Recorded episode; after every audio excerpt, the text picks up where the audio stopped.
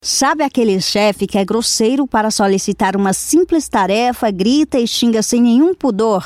E mais do que tolerar essas atitudes, alguns colegas chegam a confessar admiração por ele. O especialista em ética, diversidade, equidade e inclusão e CEO da Conduru Consultoria, Davis Rezende Filho, alerta que a estranha relação pode ser uma espécie de versão corporativa para a síndrome de Estocolmo. A conceituação desse fenômeno é tida como um distúrbio psicológico no qual a pessoa colaboradora, de forma voluntária, se mantém em um ambiente e gestão tóxicas. Pode se parecer, por vezes, como um assédio moral, que no fundo se caracteriza, por exemplo, por cobranças de metas exaustivas, abusivas, com humilhação, constrangimento, ameaças e exposição pública. O termo foi criado a partir de um assalto em um banco no centro da capital da Suécia, ainda em 1973. Por isso, leva o nome Estocolmo.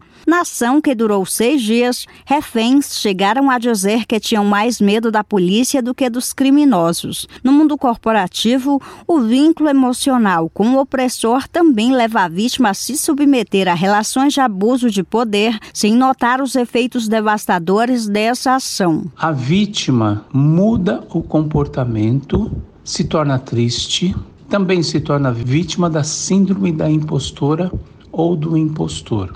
Também pode demonstrar uma alegria esfuziante quando recebe um elogio ou afago do opressor ou da opressora. Enquanto a exposição à gestão tóxica pode ser solo fértil para a síndrome de Estocolmo corporativa, uma cultura de apoio e respeito estabelece bases para prevenir essa e outras síndromes. E isso se faz com um ambiente que valoriza a autonomia, a comunicação aberta e o cuidado com o bem-estar dos colaboradores. Rádio ADM na frequência da administração, produção e reportagem Adriana Mesquita.